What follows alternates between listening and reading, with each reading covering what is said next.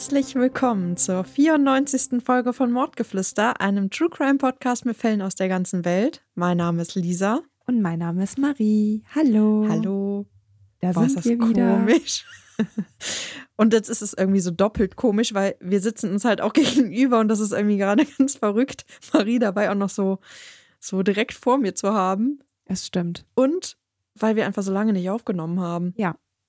Das war die längste Pause, die wir jemals hatten. Ja. Ja. Aber sie war auch notwendig. Das das muss man echt sagen. Und jetzt fühle ich mich auf jeden Fall auch viel mehr bereit dazu.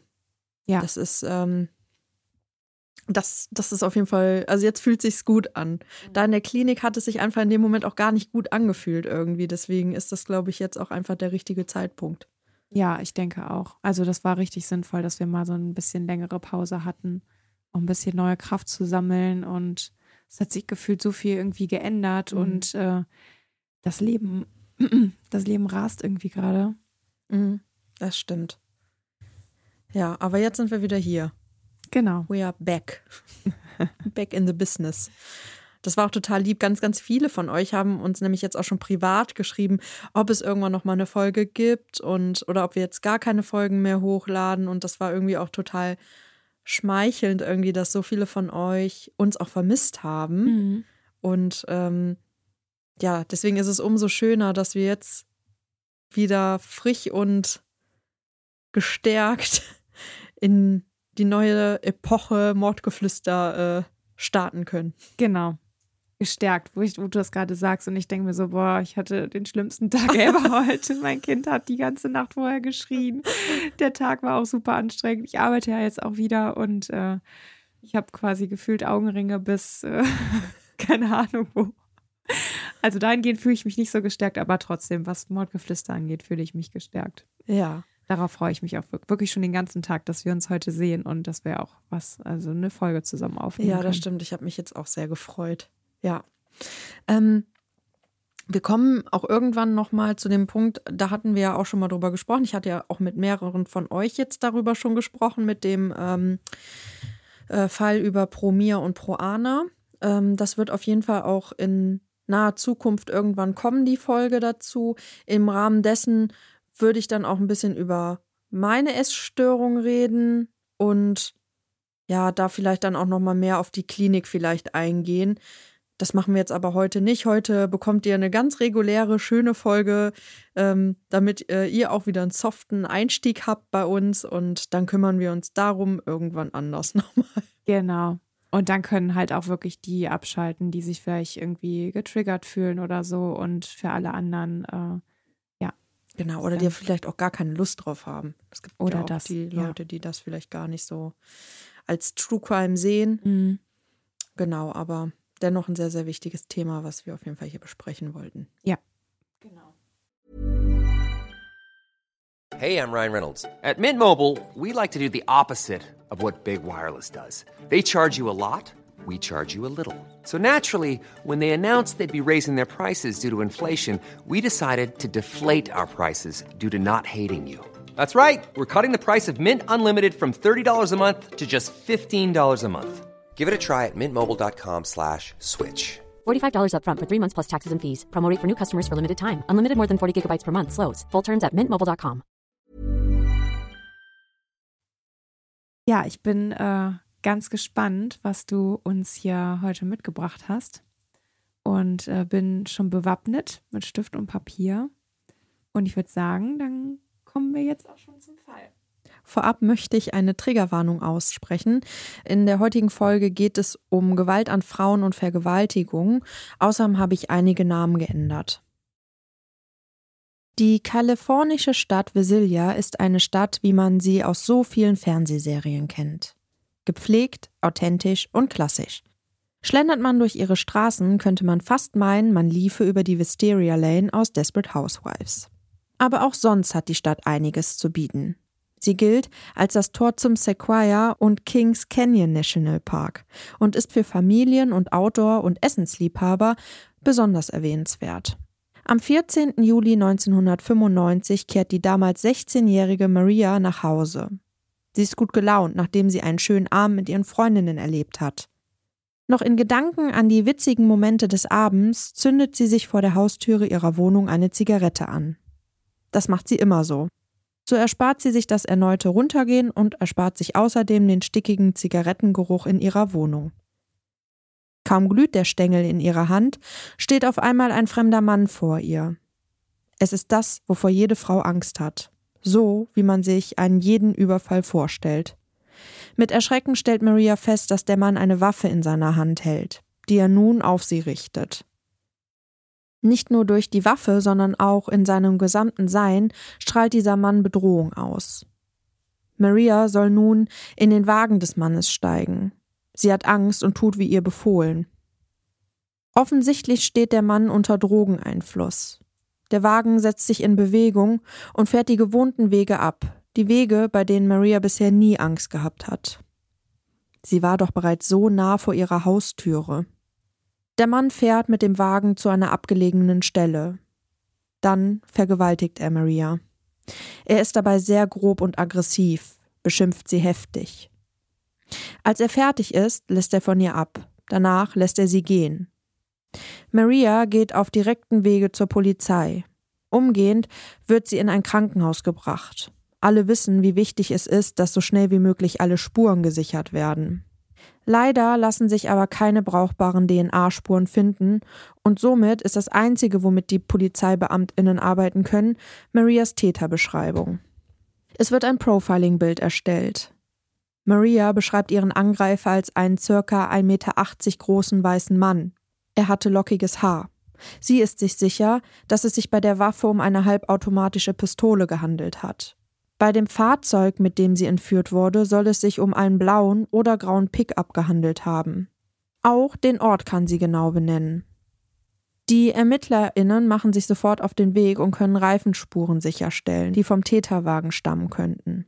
Sämtliche Reifenspuren werden zum einen abfotografiert und zum anderen werden Abdrücke genommen. Zehn Tage später ereignet sich eine merkwürdige Szene auf dem Parkplatz eines Einkaufszentrums. Ein Mann in einem weißen Ford Bronco belästigt eine Frau. Er will ihr Portemonnaie, außerdem sagt er ihr, dass er es ihr gerne machen würde. Die Frau schreit ihren Angreifer an. Das verschreckt den Mann so sehr, dass er Reis ausnimmt und die Flucht in seinem Auto ergreift. Zwei Wochen später fragt ein Mann in einem blauen Thunderbird eine Joggerin nach dem Weg. Die Frau versucht ihm den Weg zu beschreiben. Er fragt, ob sie einsteigen und ihm den Weg genauer erklären könne. Die Joggerin fühlt sich unwohl und steigt nicht zu dem Mann ins Auto. Auch Anne ist an diesem Morgen unterwegs. Auch sie wird von einem Mann in einem blauen Thunderbird angesprochen. Auch sie fragt der Mann nach dem Weg. Auch sie bittet er einzusteigen, um ihnen den Weg genauer zu erklären. Der Unterschied ist nur, dass N zu dem Mann ins Auto steigt. Der Mann scheint nett zu sein. Er ist freundlich und hat ein sympathisches Lächeln. Außerdem fährt er einen guten Wagen. Der Wagen hält vor einer Molkerei. Der Mann sagt, dass er ein wenig frische Luft brauche und steigt aus. N hat nun die Gelegenheit, sich in dem Auto einmal genau umzusehen. Auf der Rückbank liegen einige pornografische Zeitungen. Die Szenen, die sie in der Bilderreihe sieht, sind verstörend. Es wird Gewalt an Frauen gezeigt und wie diese durch ihren Sexpartner erniedrigt werden. Neben den Pornoheften sieht Anne aber auch Drogenbesteck auf der Bank liegen. Sie bekommt Angst. Sie weiß, dass sie sofort flüchten muss. Hastig reißt sie die Beifahrertüre auf und will sich in Bewegung setzen, als sie in den Lauf einer Waffe schaut. Danach wird ihr die Waffe gegen den Kopf geschlagen. Der Mann, der eben noch so freundlich zu sein schien, fesselt Anne nun. Dann reißt er ihr die Kleider vom Leib und vergewaltigt sie. Er geht dabei genauso brutal vor wie die Bildchen in seinem Pornoheft auf der Rückbank. Als er fertig ist, gestattet er ihr zu gehen. Anne ist verunsichert. Wird er nun auf sie schießen, wenn sie wegläuft? So schnell sie kann, flüchtet sie. Sie rennt eine Meile, bis sie an einem Haus ankommt. Der Mann, der die Türe öffnet, ruft sofort die Polizei. Er gibt bei der Notrufzentrale an, dass vor ihm eine junge Frau steht, die nackt ist und der offensichtlich etwas Schlimmes angetan wurde. Auch Anne wird sofort in ein Krankenhaus gebracht. Auch bei ihr lassen sich keine brauchbaren DNA-Spuren finden. Auch in ihrem Fall ist das einzige Indiz, was die Polizeibeamtinnen haben, die Aussage der jungen Frau und eine Täterbeschreibung. Auch Anne berichtet von der Brutalität des Mannes. Auch sie berichtet, bespuckt und beschimpft worden zu sein. Der Mann habe auch sie immer wieder während seiner Vergewaltigung geschlagen und erniedrigt. Außerdem gibt Anne an, dass der Täter eine halbautomatische Pistole verwendet hat. Allerdings stimmen die Täterbeschreibungen von Anne und Maria nicht überein. Es gibt Unstimmigkeiten in der Größe und bei den Haaren. Auch die Wagen, mit denen die beiden an die abgelegenen Orte gefahren wurden, waren scheinbar nicht dieselben. Die Polizei macht sich auf den Weg, um den Tatort zu sichern und Spurenmaterial aufnehmen zu können. Sie finden einen Schuhabdruck, der dem Täter gehören könnte. Die Beamtinnen stehen vor einem großen Fragezeichen. Wie sollen sie mit den wenigen Indizien, die sie haben, einen Täter ausfindig machen? Dann kommt es zu einem ersten Durchbruch. In Fresno wird ein Mann verhaftet, der mit einem ähnlichen Auto versucht hatte, zwei Personen zu entführen. Umgehend werden sowohl Maria als auch Anne mehrere Fotos gezeigt, um zu überprüfen, ob sie den Täter identifizieren können. Dazu legt die Polizei den beiden verschiedene Bilder von Männern vor. Eines der Fotos zeigt den festgenommenen Mann aus Fresno. Während Maria ihren Angreifer auf keinem der Bilder erkennt, identifiziert Anne den Festgenommenen aus Fresno ganz klar als ihren Angreifer. Zunächst atmen alle auf. Alle Anwesenden sind sich sicher, den Vergewaltiger endlich zu haben. Doch ein Detail macht die Hoffnung zunichte. Beide Frauen geben bei der Täterbeschreibung an, dass der Mann sehr wenig Brusthaar gehabt hat. Der Festgenommene wiederum hat eine enorme Brustbehaarung. Außerdem passt die Schuhgröße nicht zu den Abdrücken am Tatort. Ein erster Zweifel keimt auf, der sich dann bestätigt, als die Vorfälle in Visilia weitergehen. Ein blauer Thunderbird hält bei der 14-jährigen Ellie, die gerade mit ihrer sechsjährigen Schwester Lucy unterwegs ist. Der Mann in dem Auto ist freundlich und versucht die Mädchen zum Einsteigen zu bewegen. Die Mädchen lehnen vehement ab, bis der Mann davonrast. Die Mädchen rennen nach Hause und ihre Eltern informieren sofort die Polizei. Ein paar Stunden später finden Polizeibeamtinnen einen blauen Thunderbird auf einem Parkplatz. Der Mann, der wenig später in sein Auto steigt, passt genau zu der Beschreibung der zwei Mädchen. Es handelt sich hier um den 20-jährigen Chad Melvin Mancebo. Chad ist der Sohn eines bekannten Molkereibesitzers. Er ist verheiratet und nicht vorbestraft. Die Polizeibeamtinnen schauen sich den Wagen genau an und finden Drogen in dem Auto. Nach den Aussagen der Frauen und der Art und Weise, wie der Täter vorgegangen war, mit welcher Aggressivität er die Frauen behandelt hat, sind sich die Ermittelnden vorab schon sicher gewesen, dass hier Drogen eine Rolle spielen werden. Maria werden erneut Bilder vorgelegt. Diesmal erkennt sie ihn. Diesmal ist sie sich sicher, dass Chad ihr Peiniger ist. Die Art, wie Maria reagiert, lässt den Anwesenden das Blut in den Adern gefrieren. Sie weint bitterlich und man ist sich sicher, dass sie den schlimmsten Tag ihres Lebens gerade noch einmal durchleben muss. Maria ist sich aber weiterhin sicher, dass Chad sie mit einem Pickup-Truck entführt hatte. Die Polizei von Visilia versucht nun herauszufinden, ob Chad vor seinem Thunderbird einen Pickup-Truck gefahren ist. Nachdem das keinen Erfolg bringt, schauen sie nach einem gestohlenen Fahrzeug aber auch dies bleibt ohne Ergebnis. Ermittelnde fahren zu Chad Mancebos Haus, um Schuhe als Beweismittel nehmen zu können. Seine Tennisschuhe werden mit den Abdrücken des Tatortes von N verglichen, aber dies gibt keinen eindeutigen Beweis. Auch N werden die Bilder vorgelegt. Auch sie kann Chad Mancebo als Täter identifizieren, jedoch ist das Problem, dass sie bei der ersten Vorlage von Fotos ebenfalls einen anderen Mann als Täter identifiziert hat. Die Ermittelnden haben nun Sorge, dass ihre Aussage als unzuverlässig gewertet wird. Dennoch wird Chad Melvin Mencibo aufgrund der Identifizierung und der Aussagen der Opfer wegen Entführung und Vergewaltigung verhaftet. Alle Beteiligten sind schockiert von der Brutalität, mit der Chad bei den Frauen vorgegangen war. Aber nun sind sie noch schockierter darüber, wie egal es dem jungen Mann zu sein scheint, dass er das Leben von Frauen so derart auf den Kopf gestellt hat. Das Einzige, was Chatman Sibo interessiert, ist, warum seine Eltern die Kaution nicht zahlen. Immer wieder fragt er, wann seine Eltern ihn aus der Untersuchungshaft rausholen würden. Er scheint sich sicher zu sein, aus der Nummer ganz einfach wieder rauskommen zu können. Die Staatsanwaltschaft hadert immer noch mit dem Problem, dass N zunächst einen anderen Mann identifiziert hat. Das ist rückblickend betrachtet keine Seltenheit und passiert in vielen Fällen.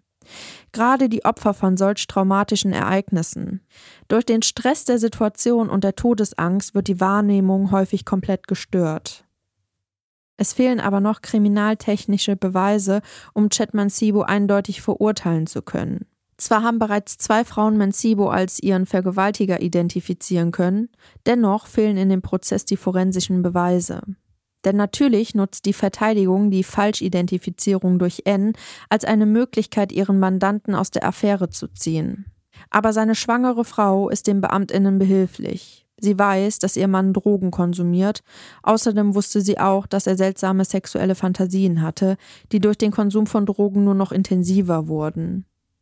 Das Haus, in dem Chetman Sibo mit seiner Frau lebt, steht auf dem Molkereigelände seiner Eltern.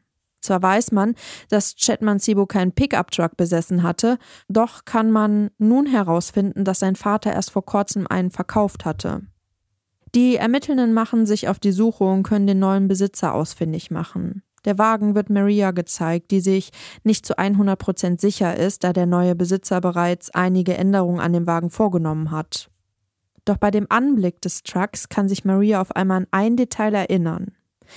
Während sie vergewaltigt wurde, biss sie in die Gummidichtung der Fahrertüre, außerdem versuchte sie Kratzer zu hinterlassen. Sie hatte Beweismaterialien hinterlassen wollen. Die Gummidichtung wird angeschaut, die Ermittelnden erkennen lediglich Abnutzungsspuren, da Maria aber auf die Umstände beharrt, wird die Dichtung vorsichtig entfernt und dem Ontologen Dr. Norm Sperber geschickt, der spezialisiert ist auf Bissspuren. Er kann vier kleine rechteckige Spuren erkennen, die zu den unteren Vorderzähnen gehören. Es wird ein Abdruck von Marias Zehen genommen und der Abdruck wird mit den Spuren an der Gummidichtung verglichen. Und tatsächlich, die Spuren stimmen mit 100%iger Sicherheit überein. Somit hat die Staatsanwaltschaft genau das Puzzleteil, was fehlte. Man kann nun beweisen, dass Maria in dem Wagen gewesen sein muss. Außerdem wird das Haus noch einmal gründlich nach Beweisen untersucht und man findet sehr belastendes Material. Zum einen die Pornohefte, die Anne auf der Rückbank gesehen hatte, einige Kassetten mit sexueller Gewalt an Frauen und Munition für eine halbautomatische Pistole. Sein Prozess beginnt. Es ist klar, dass Chatman Sibo Frauen hasst. Die beiden Vergewaltigungen waren kein reines Sexualverbrechen, sondern hier ging es in erster Linie um ein Sexualverbrechen mit enormer Gewalt.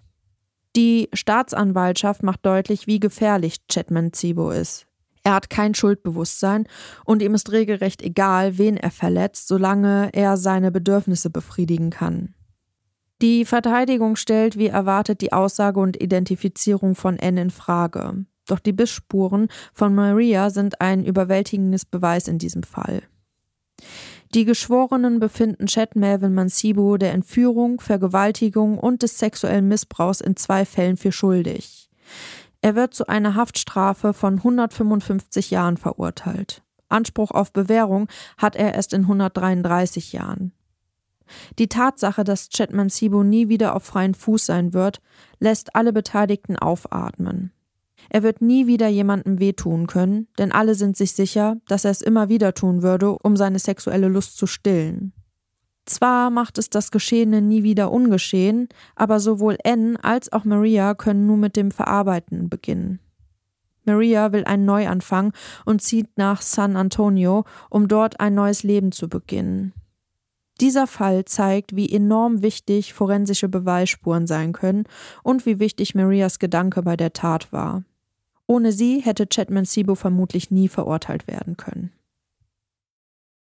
Ja, also erstmal vielen Dank für diesen ähm, krassen Fall, den du uns hier mitgebracht hast. Ich habe tatsächlich richtig mitgefiebert und habe gar, was passiert denn da bitte, ähm, als du beschrieben hast, wie da dieser äh, fremde Mann bei Maria vor der Wohnung oder vor der Haustür eigentlich noch aufgetaucht ist, ähm, hast du ja schon gesagt, das ist eigentlich wirklich so die Horrorvorstellung schlechthin. Und da hat sich in mir auch alles zusammengezogen, weil ich gedacht habe, oh mein Gott, wenn man einfach so über die Straße läuft, ertappe ich mich tatsächlich immer öfter dabei, wie ich Leute mir genau angucke und dann so denke, hm, ich weiß auch nicht, irgendwie gibt die Person mir ein komisches Gefühl und dann versuche ich immer die Straßenseite zu wechseln oder halt zu gucken, dass ich da nicht irgendwo alleine unterwegs bin oder so.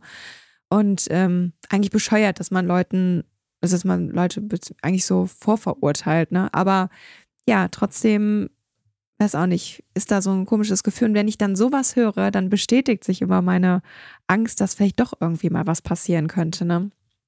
Ja, also dann ist die auch noch so ein junges Mädchen mit 16 Jahren. Also hat sie schon alleine gewohnt? Weiß man das? Das, Oder? das weiß ich leider okay. nicht genau, weil du auch so nicht so wirklich Informationen über sie finden konntest. Ähm, aber es stand auf jeden Fall ihre Wohnung. Also mhm. es kann natürlich auch sein, dass sie einfach nur darin gewohnt hat. Mhm, ja. Ja, also ähm, unfassbar. Dann, ähm, ja, hat, ist ja auch leider genau das passiert, was man dann schon befürchtet hatte. Ähm, ja, mag ich mir gar nicht ausmalen.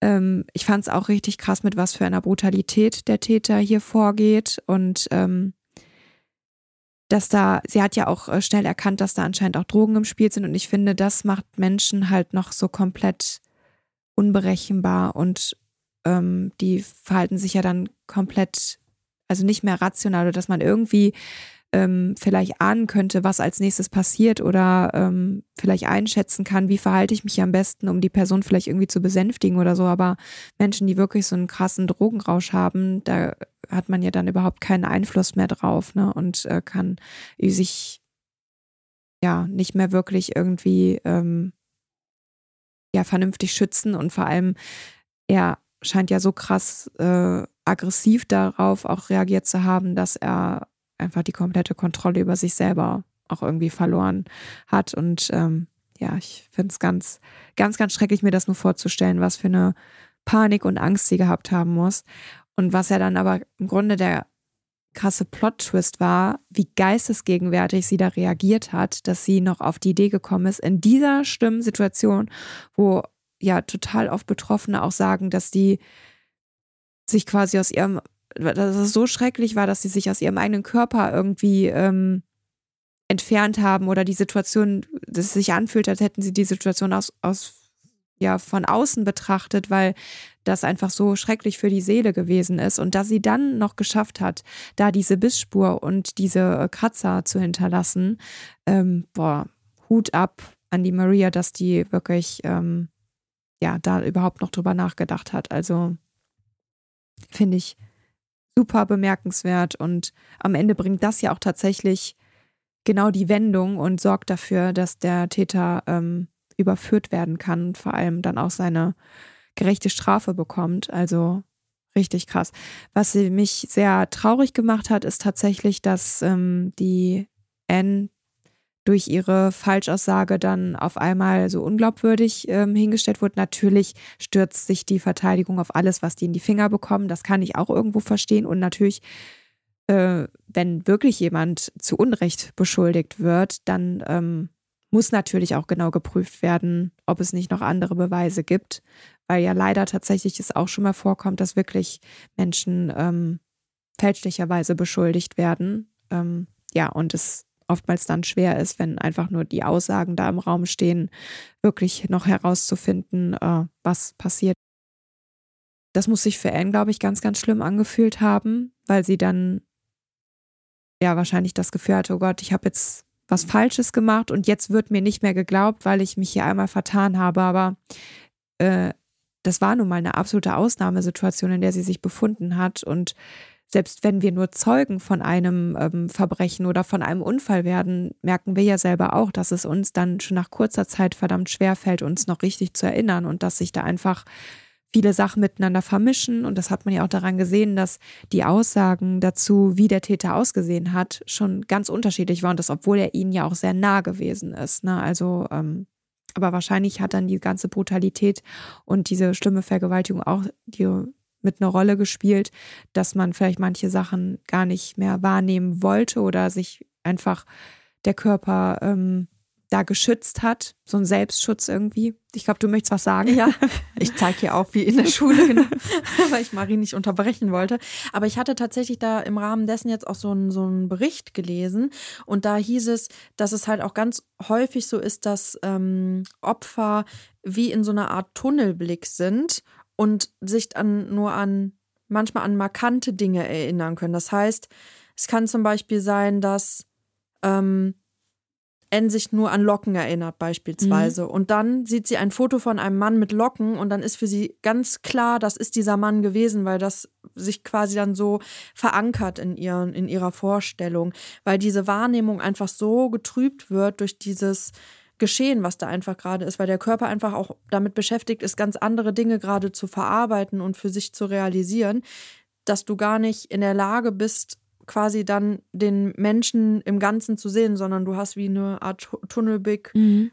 und Dinge, die dich dann vielleicht viel mehr erinnern, wie Gerüche oder ähm, ja irgendwas Markantes an der Person oder irgendwas, was du nur beiläufig gesehen hast. Und siehst du das dann, ist das eher deine Wahrnehmung, dass das dann auch in dem Moment so gewesen ist. Mhm. Genau. Ja, verstehe. Und äh, gerade Gerüche, ich meine, die haben die ja die Person jetzt nur auf Bildern gesehen. Das heißt, selbst das hätte ja gar nee, nichts gebracht. Genau. Ne? Also das ist natürlich auch recht wenig eigentlich, mhm. Leuten nur ein Bild vorzulegen, weil auch wir wissen, dass wir auf Bildern manchmal komplett anders aussehen, als ähm, man das sonst vielleicht die Leute wahrnimmt, wenn man die persönlich dann sieht. Ne? Mhm. Da gibt es halt auch noch große Unterschiede, auch wie das Bild aufgenommen wurde und äh, wie die Person dann in was für einem Zustand die haben sich dann nur an eine Sache erinnert und waren mit anderen Sachen beschäftigt, die müssen ja auch tatsächlich Todesangst gehabt haben. Ne? Also in diesen Situationen waren die wahrscheinlich damit beschäftigt zu überleben und äh, irgendwie, ja, zu versuchen, diese Situation irgendwie durchzustehen. Und die hatten ja null Ahnung davon, wo das drauf hinausläuft. Genau. Es hätte ja auch sein können, dass sie tatsächlich umgebracht genau. werden. Ja. Und äh, das finde ich tatsächlich echt bemerkenswert und schiebe es tatsächlich auch auf die, wie oft würde ich noch tatsächlich sagen, das finde ich auch wirklich, das finde ich auch wirklich bemerkenswert und schiebe es auf die Drogen, dass er die alle hat laufen lassen. Also, dass er anscheinend sich so sicher war, dass die, äh, dass er nicht gefunden werden kann ähm, und dass er irgendwie so, sich so unantastbar gefühlt hat, als wenn er so über dem Ganzen steht und sich einfach nehmen kann, was er will und mit den Frauen macht ein bisschen spielt das ja auch mit da rein, dass er, nachdem er dann festgenommen war, ihn nur interessiert hat, ob seine Eltern schon die Kaution bezahlt haben und er gefühlt gar nicht realisiert hat, in was für eine Situation er sich da wirklich befindet und wie ernst die Lage ist. Und dass er anscheinend ja auch keine Reue gezeigt hat, nicht ähm, kein Mitgefühl, null Empathie, also das ist wirklich ganz, ganz erschreckend, wie abgestumpft er gewesen ist. Was dann noch on top kommt, die schwangere Frau. Äh, jetzt muss ich dazu sagen, es stand da, dass die, ähm, also dass sich die Ermittelnden relativ sicher waren, dass die Frau nicht davon ausgeht, dass ihr Mann das begangen hat. Ähm, sie hat das quasi gesagt, um ihn zu entlasten zu, oder ihn zu erklären vielleicht, aber okay. sie ist also man hatte jetzt nicht das Gefühl, dass sie unbedingt davon ausgeht, dass er das wirklich jetzt irgendwie getan hat. Und was ich auch noch gedacht habe, ist, das ist krass, dass er mit so einer Brutalität vorgegangen ist, aber keine DNA-Spuren hinterlassen hat. Also, das stimmt. Und vor allem in mehreren Fällen, ja. Und wie geistes, also weil ich, ich hatte auch das Gefühl, dass ich dachte, warum? Also ich finde es gut, dass er sie hat Natürlich, laufen lassen, ne? Gar klar. keine Frage, da das wollen wir jetzt gar nicht auch genau. Aber ähm, ich habe mich das auch gefragt, warum hat er sie laufen lassen? Aber das ist ja so eigentlich riskant, so mhm. das zu machen. Aber ich habe mich dann die ganze Zeit gefragt, warum. Und das Einzige, was ich mir vorstellen kann, ist halt, dass der halt, wie du schon sagst, aufgrund der Drogen da irgendwie. Ja, so ein Höhenflug wobei vielleicht auch nicht je, natürlich auch nicht jeder Vergewaltiger die Frauen immer oder die seine, äh, seine Opfer immer umbringt, ne? Aber ich sag mal, gerade in dem Fall, weil er ja auch so brutal vorgegangen ist, fand ich schon erstaunlich, dass er es nicht getan hat und sich vor allem nicht vermummt hat oder irgendwie ja, sowas. Also ja. er hat ja nicht irgendwie eine, also ich kann mir sonst nur vorstellen, dass halt Täter, die sich irgendwie eine Maske oder sowas mhm. angezogen mhm. haben und eben dafür irgendwie vorgesorgt haben, dass sie keine DNA-Spuren hinterlassen mit Handschuhen, auf jeden Fall ein Kondom benutzen ja. und sowas, dass die sich dann vielleicht so sicher fühlen, dass die dann halt einfach wieder verschwinden und die Opfer ja. zurücklassen. Aber dass jemand, der sich nicht äh, irgendwie und noch nicht mal ein anderes Auto hat er ja genommen. Er Richtig. Er ist ja sogar auch mit seinem Auto, also äh, Zumindest klar, danach. Maria, Am Anfang genau, hat er ja vielleicht er noch gedacht. Auto der mhm. Eltern genommen quasi, aber ich sag mal, danach ist er ja immer mit seinem blauen Thunderbird halt rum, rumgefahren mhm. und hat es halt auch am helllichten Tag bei jedem einfach versucht, ne? Und ja.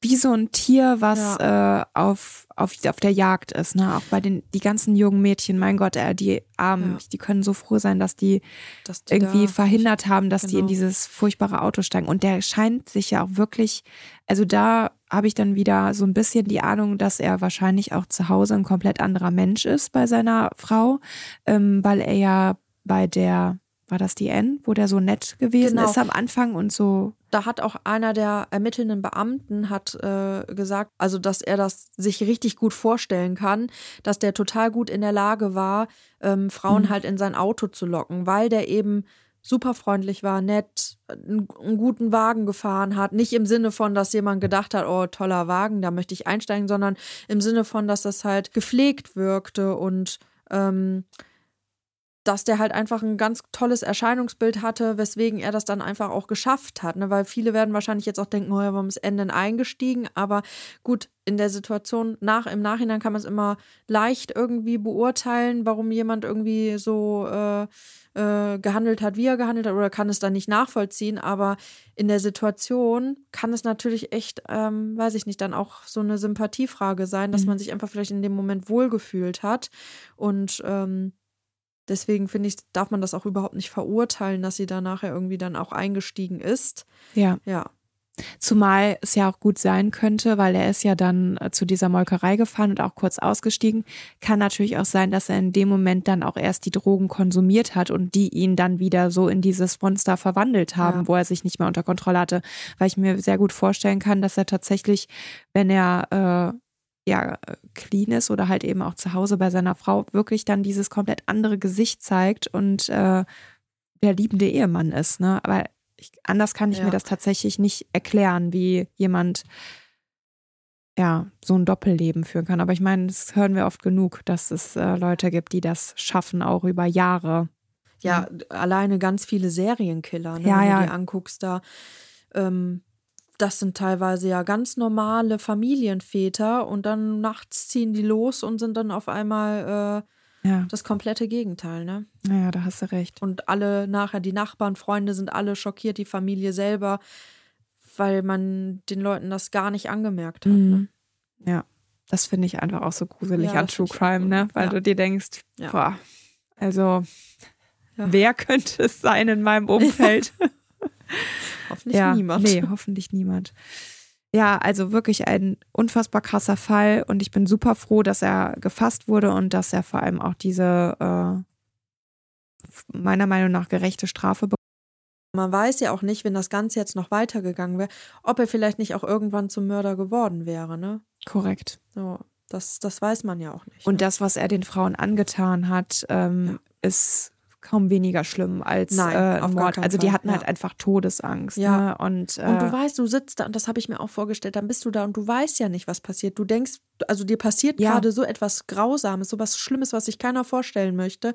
Und dabei denkst du noch die ganze Zeit, ja, was passiert jetzt danach? Wie geht es weiter, wenn er fertig ist? Du hast einfach Angst vor dem Moment, wenn er fertig ist. Ja, also dann als die äh, Anne dann ähm, ja gehen konnte Ja. und dann äh, was muss der Mann gedacht haben, bei dem sie dann da angekommen ist, der dann Ja. eben die äh, Polizei informiert hat, der ist wahrscheinlich auch aus allen Wolken gefallen, äh, wenn auf einmal da eine halbnackte oder nackte Frau vor Ja. ihm steht, die ganz schlimm zugerichtet ist. Ne? Also keine Ahnung, wie man in so einer Situation reagiert. Also ich Vor allen Dingen auch dann noch, noch als Mann. Also Ja, ja, ich glaube, das ist genau. halt dann auch nochmal Mhm. so ein. Eine Frau würde da vielleicht ganz anders reagieren, aber dann bist du als Mann. Und ihm wurde tatsächlich in dem Notruf-Call wurde ihm die Frage gestellt, ob, Ob er er, das das, gemacht hat, genau. Ähm, und er sagt dann, nein, sie hat hier halt geklopft und ähm, stand hier auf einmal vor der Tür und dass sie halt nackt ist. Und Mhm. ja, war ganz schlimm. ja, auch für sie, ne? Und dann kommt sie Ja. da an und ach nee, also das ist wirklich, ja, könnte auch ein Horrorfilm Ja, sein. Wirklich, weil das ist ja wirklich, man sagt ja immer, man denkt immer, das ist der böse Mann, der quasi hinter dem Gebüsch auf dich lauert. Aber eigentlich sind es ja eher Leute Aus dem nahen aus Umfeld dem nahen oder so. Umfeld, genau. Aber in diesem Fall ist es ja genau so, wie man sich das vorstellt. Also es ist ja wirklich, als wenn man, als wenn es das ein Horrorfilm, ein Horrorfilm im Realen ist. Mhm. Und das finde ich, das finde ich auch ganz, ganz grausam einfach. Ja, das hat mir einfach, während du das erzählt hast, dieses unfassbare, beklemmende Gefühl Mhm. äh, gegeben, wo ich Ja. mir dachte, boah, Nee. Vor allen Dingen, weil die Maria ja auch wirklich, die war ja vor ihrer Haustür. Ja. Das ist einfach das, also Wo die, man sich sicher fühlt. Richtig. In dem Moment denkst du, ich hab's nach Hause geschafft, Ja. alles gut, ne? Jetzt Genau. gehe ich gleich hoch und äh, ja, und genau, boah, nee, also und dann wirst du da weggefahren und Mhm. denkst dir, ich war so nah zu Hause. Und du fährst dann ja auch durch die Straßen, durch die du gerade noch gegangen bist irgendwie. ja, Und dann zu so einem, dann wirst du einfach entführt zu so einem, ja, abgelegenen Ort. So. ja, richtig. Und bei, bei Maria war es ja auch dunkel. Also, ach, furchtbar, ganz schlimm. Mhm. Und was ich mich gefragt habe, weil er hat ja an dem, an dem Molkereigelände, das finde ich auch so krass, ne? Einfach an dem Molkereigelände hat er Wo gehalten. seine Eltern äh, und seine Frau einfach Ja, auch, ne? ja. Also, Ja, ja, richtig. Und dass er halt die Sachen dann auch wirklich alle da zu Hause hat, auch nicht mehr gut. In Amerika ist es nochmal ein bisschen was anderes Ja. mit den Waffen, ne? ja, Aber, gut, ja. Äh, Da- Das habe ich mich übrigens auch gefragt. Ich wüsste überhaupt nicht, wie ich das erkenne, ob das eine halbautomatische. Ich Und beide nicht. Frauen wussten ja, das war eine halbautomatische Waffe. Und das kann ja eigentlich auch nur, das, das kann ja auch nur in Amerika irgendwie. Wahrscheinlich, ne? Ja. ne? Also da wächst du wahrscheinlich schon damit auf und Ja. dann ist es irgendwie normal, dass äh, ich kann ich hätte also- es auch nicht erkannt. Ich hab auch nicht. Ich weiß überhaupt nicht, wo Nee. der Unterschied Nee. ist. Ich weiß auch nicht mal, was ist der. Halbautomatisch weiß ich, dass du dann irgendwie, glaube ich, den Lauf nicht richtig. Wahrscheinlich, wahrscheinlich kannst du das ganz einfach von außen erkennen oder so. Es Ja. kann natürlich auch sein, dass die gar nicht genau wussten, dass es eine halbautomatische ist, sondern dass man den Waffen gezeigt hat und, Und die, die das dann gesagt, die- das kann natürlich ja, auch gut, sein. das hätten ja. wir dann wahrscheinlich auch geschafft, wenn wir in der Situation gewesen wären, aber äh, ja, ansonsten hätte ich null Plan davon Ich gehabt. auch. Ich über. So, ich auch ja, nicht. ist eine Kaliber 22, die und die. Keine dann hätten Ahnung. die. Ich weiß noch nicht mal, Kaliber 22, ist das groß oder Nee, klein? ist klein. Hatten wir schon öfter. Das hatte ich ganz am äh, Anfang mal bei Eileen Warners. Ach ja. Und du hattest es zuletzt auch mal bei einem Fall. Ähm, Stimmt. Und hast auch gesagt, dass es ungewöhnlich war, weil das so ein kleines Kaliber war. Stimmt, ja. So siehst du, ich habe das, das habe ich schon wieder vergessen. Ja, das war. Äh, ist jetzt blöd, das zu sagen, aber es hat Spaß gemacht. Ja. Das Ja. erste Mal wieder. genau. Aber Ich habe mich jetzt auch gefreut, muss ich sagen. Also, wie gesagt, in der Klinik habe ich mich da überhaupt nicht nachgefühlt und da hatten wir es ja auch versucht und irgendwie durch dann Fügung war ja dann auch meine Speicherkarte irgendwie nicht da. Mhm. Ähm, die lag übrigens ganz brav bei mir auf dem Schreibtisch und ich kann überhaupt, also weiß gar nicht, warum ich die nicht eingepackt habe. Ähm, das, das hatte ja dann die Aufnahme auch erschwert, aber ich habe mich auch nicht bereit dafür gefühlt, ehrlich, Mhm. in dem Moment. Und ich glaube, das war auch die gut, eine gute Entscheidung, dass wir das in dem Moment dann einfach gemacht haben, weil ich einfach da mich auf, Andere Dinge. auf andere Dinge konzentrieren musste, genau. Und jetzt einfach vielleicht dann auch mal so ein bisschen egoistisch sein musste und sagen musste, okay, ich muss mich jetzt auf meine Dinge konzentrieren. Und da hatte der Podcast dann, es ist ja auch immerhin tatsächlich ja nur ein Hobby von uns, einfach dann keinen Platz in dem Moment. Und, Und genau das wollte ich gerade auch sagen. Es Ja. ist halt unser Hobby und wir sollten das machen, wenn wir uns damit gut fühlen, weil wir machen das, weil uns das Spaß macht. richtig. Und wenn gerade andere Dinge wichtiger sind, dann muss man auch so ja äh, erwachsen sein in dem Ja. äh, Sinne eigentlich und vernünftig sein und dann halt auf sich selber hören und auf äh, ja das was was man gerade braucht und Genau. wenn das eben gerade mal nicht der Podcast ist, ja dann ist das so. Aber wir sind ja nicht aus der Welt, wie ihr hört. Genau, sind wiedergekommen. wir sind wieder da. Genau. Und das, das war es auch. Ne? Ich habe äh, ganz am Anfang bin ich losgefahren in das weit entfernte, äh, in den weit entfernten Norden und habe gedacht, ja, und dann werde ich da Zeit haben und werde da richtig recher- recherchieren und dann werden wir da ein paar Folgen vielleicht auch vorproduzieren können. Dann habe ich relativ schnell gemerkt, nee, ich, also ich muss die Dinge, die ich gerade lerne, auch erstmal verarbeiten und, und dann dachte ich, okay, da- dann fange ich halt an, wenn ich direkt wieder zu Hause bin oder so. Aber dann habe ich auch gemerkt, ich musste mich jetzt auch erstmal wieder einleben und ich bin ja am 13.02. bin ich ja wieder nach Hause gekommen. Heute haben wir den 29.02. Genau, also ich brauchte tatsächlich jetzt auch die zwei Wochen, um erstmal irgendwie zu Hause wieder klarzukommen und ähm, konnte dann jetzt die Zeit halt dann auch langsam nutzen, den Fall langsam vorzubereiten und mich jetzt nicht irgendwie zu stressen. Und deswegen fand ich es auch ganz cool, dass wir dann jetzt einfach gesagt haben, okay, erster, dritter, im März geht's wieder los, Mhm. erster Sonntag im März. Und äh, ja, ihr wisst davon auch noch. Also zu diesem Zeitpunkt, wo wir jetzt gerade aufnehmen, es ist halt auch schon echt spät. Ja. Wie viel Uhr haben wir eigentlich? 10 Uhr. Äh, Und ihr wisst eigentlich noch gar nicht, dass am Sonntag schon die nächste Folge kommt. Richtig. Da informieren wir euch gleich noch drüber. genau, aber ähm, ja, ist auf jeden Fall schön die, die jetzt noch, uns noch weiterhin hören. Da freuen wir uns natürlich wahnsinnig, dass ihr jetzt wieder eingeschalt, eingeschalten habt. Ähm, Ich hoffe, ihr verzeiht uns das, dass wir jetzt eine Weile nicht da waren. Eine Weile ist gut, also wir waren sogar richtig lange nicht da, weil Ja, durch Krankheit, da kam ja dann Stimmt. auch noch Krankheit und ähm, Silvester und dann. ja, das ist richtig. Aber gut, ja, so ist das Leben manchmal. Ne? Ja. Hi, this is Bachelor Clues from Game of Roses, of course, and I want to talk about Club Med. Everybody knows Club Med has been the pioneer of the all inclusive resort since 1950, with almost 70 resorts worldwide, ranging from beachside destinations in the Caribbean and Mexico to exotic locations like the Maldives and Morocco, or even the mountain destinations like Japan and the European Alps.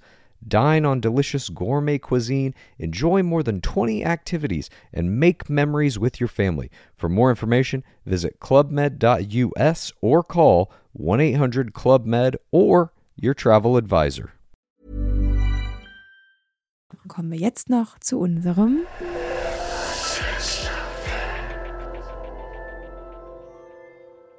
Ja, Lisa, ähm, mich würde tatsächlich interessieren und es ist witzig, dass ich da gar nicht weiß, wie du das beantwortest, ähm, ob du handwerklich so weit begabt bist, beziehungsweise, ähm, ich glaube, handwerklich sagt man gar nicht dazu, ob du nähen kannst, weil mir sind jetzt zwei Hosen kaputt gegangen und ich muss, wenn ich die noch irgendwie retten will, jetzt wirklich äh, Nadel und Faden rausholen. Also jetzt nicht mit der Nähmaschine, sowas besitze ich gar nicht, würde das jetzt mit Nadel und Faden machen. Aber kannst du sowas oder machst du das dann, wenn dir irgendwas kaputt geht oder tust du, schmeißt du die Sachen dann weg? Also bei der, also da, wo du schon angesetzt hast, bei handwerklich, habe ich schon abgeschaltet.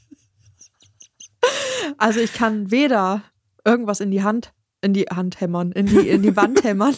Ich kann nur meine Hand. Ich kann nur meine Hand hämmern. Äh, ich kann auch nicht, nee, nee. Nee. Ich schmeiß das weg. Das Einzige, was ich halt, also ich habe das große Glück, dass ich ein paar Leute in meinem Umfeld habe, die nähen können. Also tatsächlich, meine Mutter auch nicht, aber meine Arbeitskollegin, die hat mir jetzt auch schon ein, zwei Mal was gerettet. Und tatsächlich der Mann meiner Cousine. Und der hat gesagt, ich darf das auf gar keinen Fall irgendjemandem erzählen. Denn äh, Ja, sonst kommen wir alle bei ihm an. Man könntest du mal hier. ja, und vor allen Dingen ist es völlig random, weil wenn ihr den sehen würdet, ihr würdet niemals denken, dass dieser Mann halt irgendwie nähen kann. Und der hat mir echt schon, äh, weiß ich nicht, wenn mal eine Naht gerissen ist in der Hose oder sowas, hatte der mir das einmal genäht oder so ein Loch hat der mir auch mal zugenäht und ja, der kann das. Aber Was? ich bin da leider komplett untalentiert. Ich habe in der Klinik jetzt angefangen, Makramee zu knüpfen. Also demnächst, wenn du irgendwo ein Loch hast, dann machst du da so ein kleines. ein kleiner, einen kleinen Makramee-Teppich drüber. Also nein, also das ist jetzt auch übertrieben. Makramee-Teppich ist jetzt auch übertrieben. Ich kann Schlüsselanhänger.